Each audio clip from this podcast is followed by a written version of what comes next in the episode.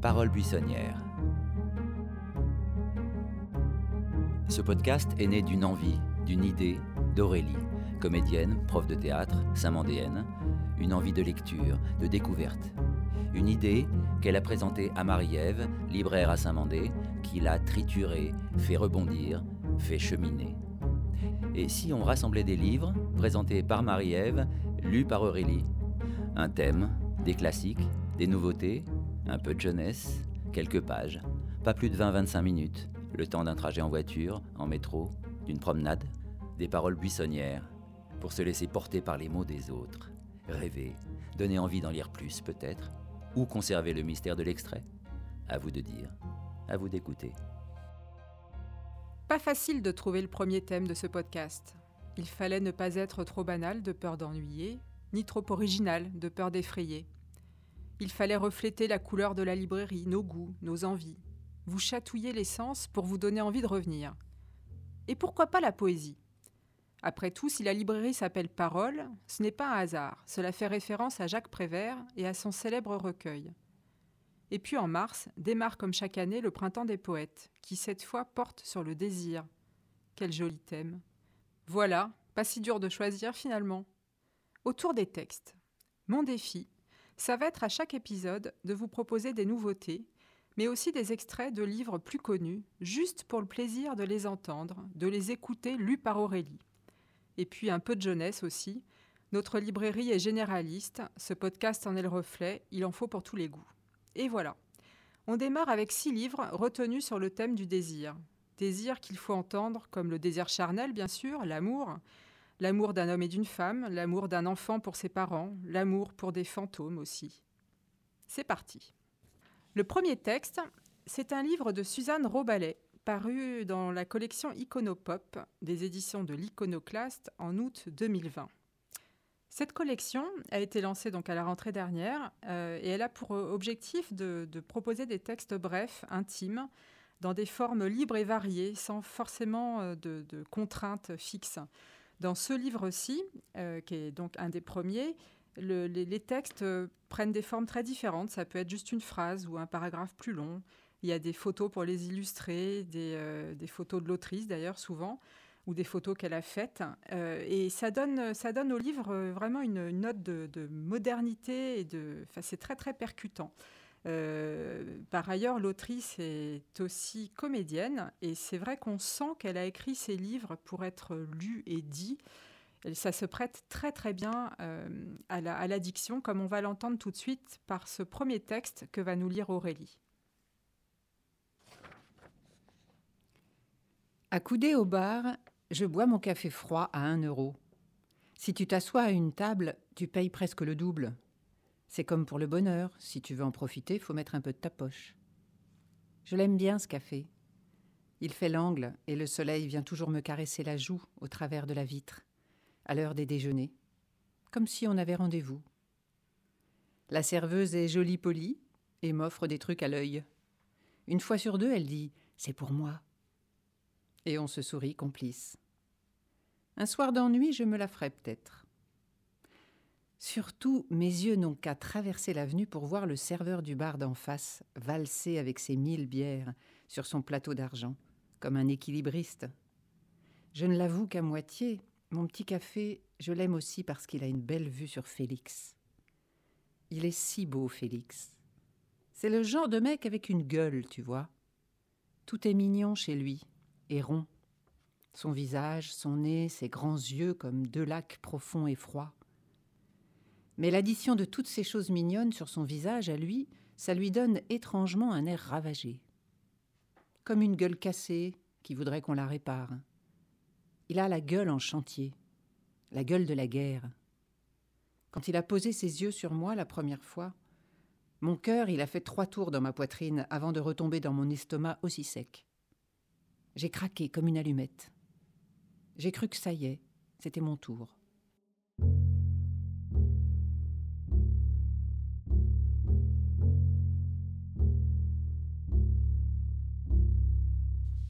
Merci Aurélie, c'est vraiment super et on, sent effectivement bah, l'énergie de cette jeune femme et la, tienne. Euh, deuxième texte, toujours sur le thème du désir, c'est une magnifique anthologie qui est parue aux éditions Bruno Doucet euh, le mois dernier, qui s'appelle Le désir aux couleurs du poème, anthologie réunie par Bruno Doucet et Thierry Renard.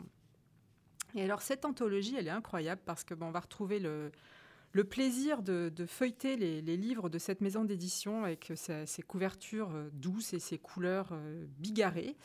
Euh, et puis, ce qui est remarquable, c'est qu'ils ont choisi d'ordonner les textes autour de couleurs.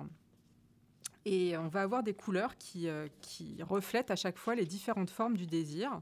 Et je résiste pas au plaisir de vous les donner parce que c'est vraiment, euh, c'est vraiment délicieux.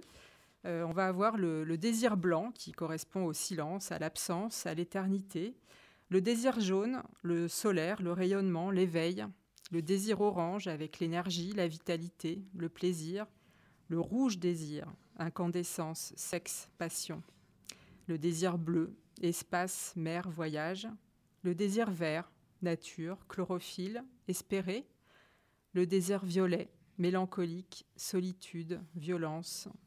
Et enfin le désir noir, nuit, mystère, profondeur.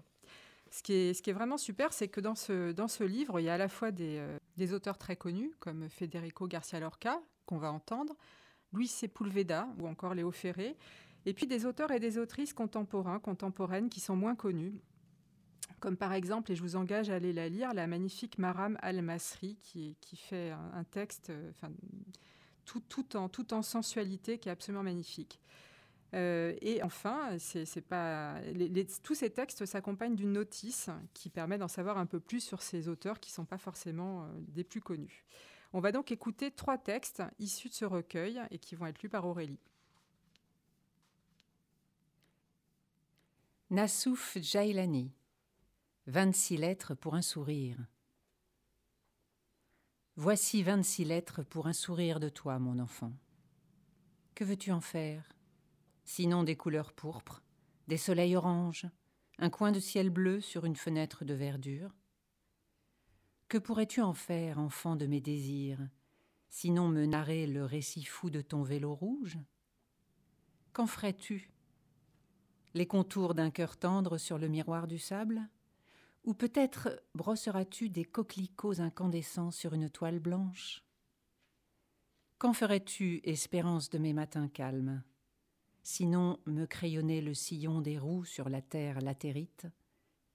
Je te regarderai t'élancer vingt-six fois s'il le faut sur la plage vierge de la vie, et je t'offrirai toute la tendresse de mon cœur en éveil, et à chaque fois que le temps nous séparera, il suffira d'un peu de souffle sur les vingt-six lettres que tu auras chéries pour qu'apparaisse tout l'amour de mon âme à ton cœur d'enfant. Qu'en feras-tu? Tu me raconteras peut-être la ronde des oiseaux dans le cotonneux du ciel? Tu mettras donc du bleu et du rouge sur l'envol de tes rêves? Vingt-six lettres d'or étalées sur une colline dominant une bananeraie en fleurs? Et je serai là, je t'attendrai. Il suffira de secouer les lettres pour que se tisse le chant de nos après-midi sans fin. Aurélia Lassac, je me ferai source. À la lisière de tes mots surgit une source. Te souviens-tu comme elle frémit quand elle s'engouffre entre tes lèvres? Allons, viens, je me ferai source à mon tour. Dresse-toi face à moi, avec pour seul habit ta peau, tannée au soleil de l'enfance.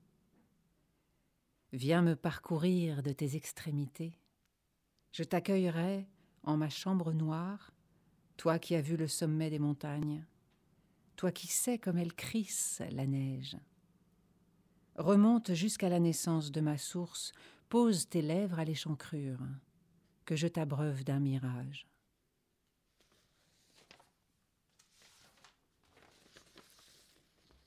Federico Garcia Lorca, Désir.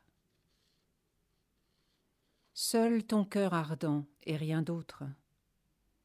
Mon paradis Un chant sans rossignol ni lyre, une rivière discrète et une source subtile sans l'éperon du vent sur les ramures, ni l'étoile qui veut être feuille.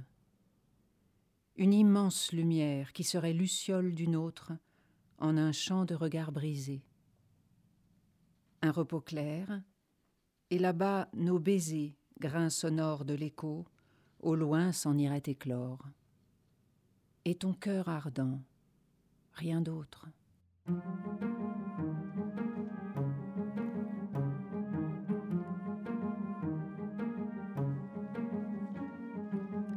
Merci Aurélie. Ces trois textes, on voit qu'ils reflètent euh, différentes facettes du désir et vraiment, encore une fois, cette anthologie le, dit et le montre magnifiquement.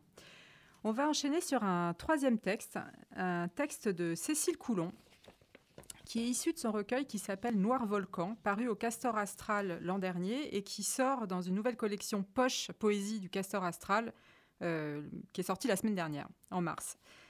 Alors, Cécile Coulon, elle, déteste qu'on la ramène à son âge, mais enfin quand même, on ne peut pas s'empêcher de dire qu'elle a 30 ans tout juste et qu'elle en est déjà à 7 romans, je crois, de mémoire. Le huitième est en préparation. Deux recueils de poésie, Noir Volcan, c'est son deuxième. Le premier, intitulé L'Héronce, paru en 2018, avait eu le prix Apollinaire de la poésie. Euh, et c'est dans ce deuxième, euh, dans ce deuxième recueil, qui donc s'appelle Noir Volcan, on va retrouver ce qui fait sa, marque de fabrique, entre guillemets, c'est sa, spontanéité. Elle est à la fois spontanée et des textes qui sont très travaillés. Et en fait, quand on sait qu'elle écrit euh, d'abord pour Facebook, parce que les premiers textes qu'elle fait, elle commence par les publier sur sa page Facebook, et c'est d'ailleurs comme ça qu'elle a, bah, à l'issue de ces textes publiés en ligne, qu'elle a publié son premier, son premier recueil. Euh, elle, conserve vraiment toute la, toute la richesse euh, de, ce, de ce média. Évidemment, on les, retravaille un petit peu. Donc, dans ce deuxième recueil qui s'appelle Noir Volcan, qui est très sombre, comme le montre très très bien la couverture, où on voit sa main plongée dans une espèce d'eau noirâtre, euh, elle va parler de la, douleur de l'absence, en fait, essentiellement, et, et surtout d'une rupture amoureuse. Et c'est là où on va retrouver le thème du podcast, le désir. Je ne vais pas t'appeler une fois par jour, ni même une fois par semaine. Je ne vais pas te demander si nous pouvons aller au cinéma ensemble, ou au restaurant ensemble. Je ne vais pas te proposer de passer un week-end au bord d'un lac, dans un hôtel très chic sur la côte au moment où les touristes ne sont plus là. Je ne vais pas t'écrire une longue lettre. Je ne vais pas te poser de questions sur le passé, je répéterai, chaque fois que tu seras angoissé, que rien n'est grave. Je dirai Je comprends, ne t'en fais pas si tu veux me quitter. Je dirai Je comprends, ne t'en fais pas. Tu m'en voudras pour cela. Tu m'en voudras pour toutes ces choses que je ne vais pas faire, pour toutes ces choses que je ne vais pas dire. Tu penseras sans doute que je n'ai pas envie, que je m'en fous. Tu seras en colère à cause de mes poèmes. Tu me diras que ce n'est pas normal que je puisse écrire pour les autres et pas pour toi et moi. Je répondrai C'est mon métier. En vérité, je ne suis pas capable d'appeler, de demander, de dire, parce que j'ai peur de tout. D'être de trop, d'être encombrante. La vie passe, elle nous bouscule et nous tournons sur nous-mêmes comme dans un dessin animé. Je ne suis pas capable d'appeler, de demander, de dire, parce que j'ai peur que tu te fiches de moi. J'ai peur que tu t'affoles. Je me demande très souvent depuis quand est-ce devenu ringard d'être amoureux? J'avance à tes côtés. Si je tombe, ce n'est pas grave, parce que je tomberai à tes pieds. Merci Aurélie. Alors, on va passer dans du, plus classique. Pour l'instant, on a, lu des extraits, enfin, Aurélie nous a lu des extraits de textes contemporains, et on ne pouvait pas s'empêcher quand même sur un thème comme le, désir, et qui rejoint l'amour évidemment, bah, de parler de ce qui est pour moi euh, un des plus jolis textes et plus jolis livres sur l'amour, qui est celui de Barthes, Fragment d'un discours amoureux, paru en 1977 aux éditions du Seuil et tout récemment en collection poche euh, au point. Alors dans ce texte, euh, Barthes ben, va classer par ordre alphabétique des, notions en fait qui se rapportent à l'amour. On va trouver le cœur, on va trouver la jalousie évidemment, on va trouver le ravissement, on va trouver le je t'aime. Euh, et puis un texte qu'Aurélie va nous, lire qui est, pour moi un des plus beaux sur, sur l'attente. Et ce qui est absolument magnifique, c'est que c'est un espèce de récit qui est agrémenté de, de notes euh, qui, euh, qui, se, qui se répondent les, uns aux autres, qui laissent parler l'imaginaire et qui donnent des tas d'idées pour euh, éventuellement aller plus loin. On se laisse totalement porter par la, puissance de ce texte. Et je vais donc passer la parole à Aurélie qui va nous lire le texte sur l'attente. Il y a une scénographie de l'attente. Je l'organise, je la manipule. Je découpe un morceau de temps où je vais mimer la perte de l'objet aimé et provoquer tous les effets d'un petit deuil. Cela se joue donc comme une pièce de théâtre. Le décor représente l'intérieur d'un café. Nous avons rendez-vous, j'attends. Dans le prologue, seul acteur de la pièce, et pour cause, je constate, j'enregistre le retard de l'autre. Ce retard n'est encore qu'une entité mathématique, computable. Je regarde ma montre plusieurs fois. Le prologue finit sur un coup de tête. Je décide de me faire de la bile. Je déclenche l'angoisse d'attente. L'acte 1 commence alors. Il est occupé par des supputations. S'il y avait un malentendu sur l'heure, sur le lieu. J'essaye de me remémorer le moment où le rendez-vous a été pris, les précisions qui ont été données. Que faire? Angoisse de conduite. Changer de café? Téléphoner? Mais si l'autre arrive pendant ses absences? Ne me voyant pas, il risque de repartir? Etc. L'acte 2 est celui de la colère. J'adresse des reproches violents à l'absent. Tout de même, il, elle, aurait bien pu. Il, elle, c'est bien. Ah, si elle, il, pouvait être là pour que je puisse lui reprocher de n'être pas là. Dans l'acte 3, j'atteins, j'obtiens, l'angoisse toute pure, celle de l'abandon. Je viens de passer en une seconde de l'absence à la mort. L'autre est comme mort. Explosion de deuil. Je suis intérieurement livide. Telle est la pièce. Elle peut être écourtée par l'arrivée de l'autre. S'il arrive en un, l'accueil est calme. S'il arrive en deux, il y a scène. S'il arrive en trois, c'est la reconnaissance, l'action de grâce. Je respire largement, tel Péléas sortant du souterrain et retrouvant la vie, l'odeur des roses. L'attente est un enchantement. J'ai reçu l'ordre de ne pas bouger. L'attente d'un téléphone se tisse ainsi d'interdictions menues, à l'infini, jusqu'à l'inavouable. Je m'empêche de sortir de la pièce, d'aller aux toilettes, de téléphoner même, pour ne pas occuper l'appareil. Je souffre de ce qu'on me téléphone, pour la même raison. Je m'affole de penser qu'à telle heure proche il faudra que je sorte, risquant ainsi de manquer l'appel bienfaisant, le retour de la mère. Toutes ces diversions qui me sollicitent seraient des moments perdus pour l'attente, des impuretés d'angoisse. Car l'angoisse d'attente dans sa pureté, veut que je sois assis dans un fauteuil, à portée de téléphone, sans rien faire.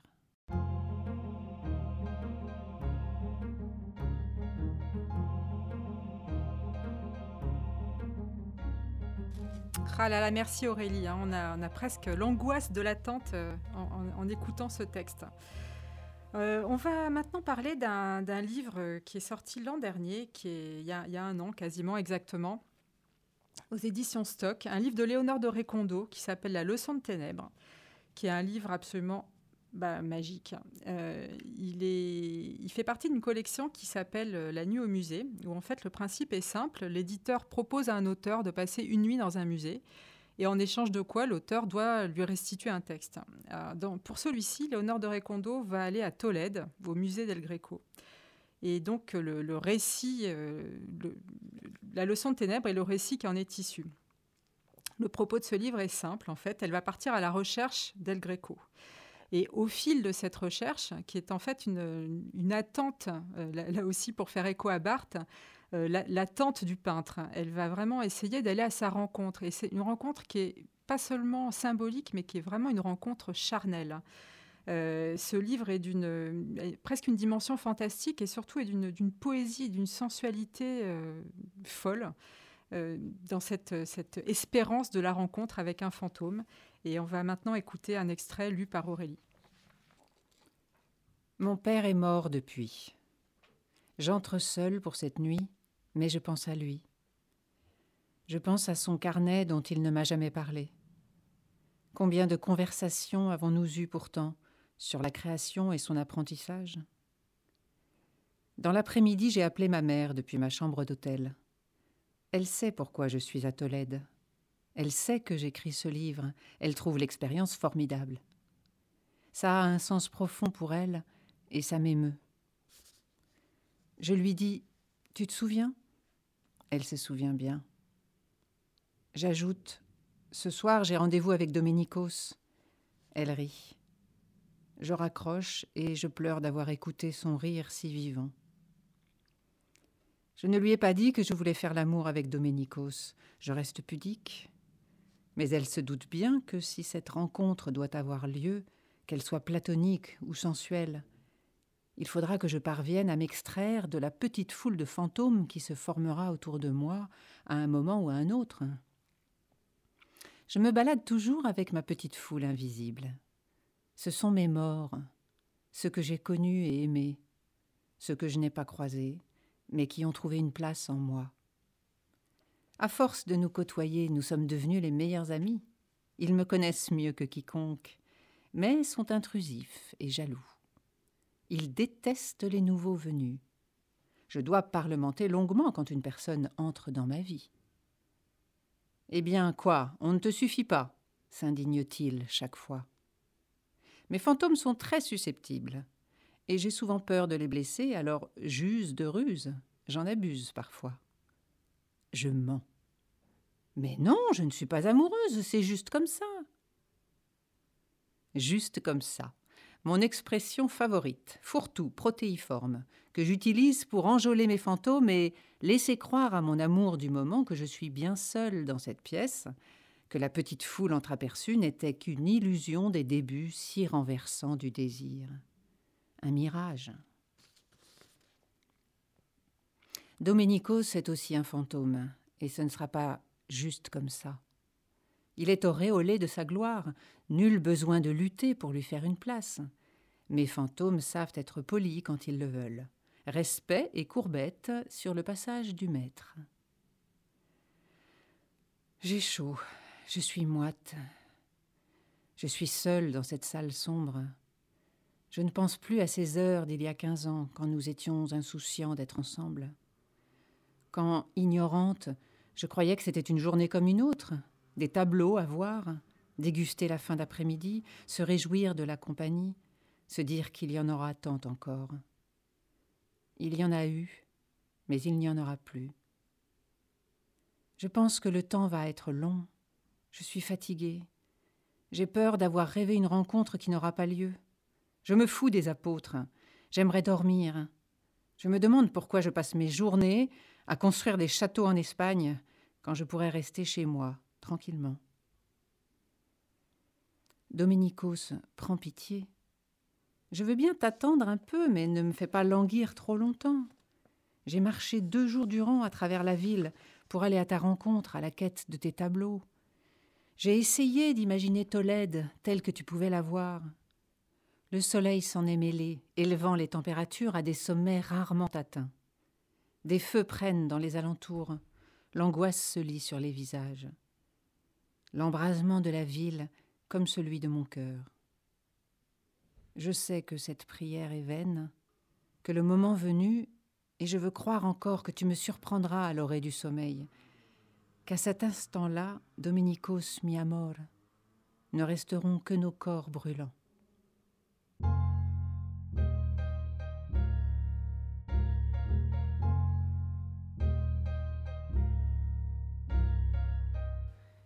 Merci Aurélie pour cette euh, lecture absolument magnifique. On était sous le soleil de Tolède avec, euh, avec toi, Éléonore. Euh, on en a fini avec les, lectures de livres adultes. Et pour terminer, on a choisi un, livre qui est paru, donc un livre jeunesse, qui est paru aux éditions Hong Fei, qui est une petite maison d'édition spécialisée en fait sur la littérature asiatique et de jeunesse. Et c'est un livre qui s'appelle Tout ce que j'aime, euh, écrit par Marie Murphy et Zhu Shengliang, qui raconte l'histoire d'une petite fille qui va égrener tout ce qu'elle aime. Et en fait, il y a toujours quelque chose qu'elle aime énormément et toujours quelque chose qu'elle aime un peu plus. Ce livre est, dessiné dans des couleurs pastel avec des dessins tendres qui sont presque naïfs et qui reflètent bien l'enfance. Une façon de parler des petits plaisirs de la vie et une autre façon de parler de l'amour et du désir. J'aime beaucoup ma fenêtre. Ce matin, à travers ma fenêtre, j'ai vu le facteur devant le portillon rouge, et puis un merle dans mon arbre. Quand je souffle sur la vitre et fais du la buée, je veux y tracer des dessins qui disparaissent aussitôt. Ma fenêtre ne change pas, mais les choses à l'extérieur, si. Il y a des gens qui déménagent, d'autres arrivent et s'installent. Les arbres et les enfants grandissent moi aussi. Depuis ma fenêtre, je peux tout imaginer. Cette fenêtre est ce que j'aime le plus au monde. À part la confiture à l'abricot. Mamie l'a fait dans une énorme marmite en cuivre, et sa maison sent l'abricot pendant des heures. Elle donne un pot à tout le monde. Quand notre pot est presque vide, je ne mets plus qu'un tout petit peu de confiture sur mon toast, pour qu'elle dure le plus longtemps possible. La confiture à l'abricot est ce que j'aime le plus au monde.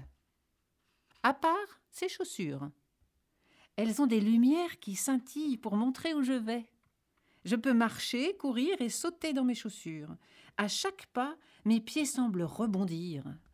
Un jour, mes chaussures vont s'user ou seront trop petites pour mes pieds. Pour l'instant, elles sont ce que j'aime le plus au monde. À part la rivière. Il y a des arbres qui poussent tout le long de ces rives. Il y a des poissons et des canards qui y vivent.